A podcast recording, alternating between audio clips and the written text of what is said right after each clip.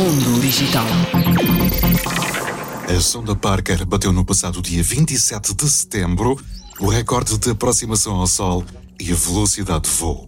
Até esta altura, nenhum objeto construído pelo homem havia voado tão perto do Sol e a uma velocidade nunca antes registada. A sonda passou pela fotosfera da nossa estrela a uma velocidade estonteante de 635.266 km por hora e a uma distância de 7,26 milhões de quilómetros. Permitiu recolher dados importantes sobre o vento solar, partículas energéticas, bem como dos campos magnéticos próximos da sua superfície.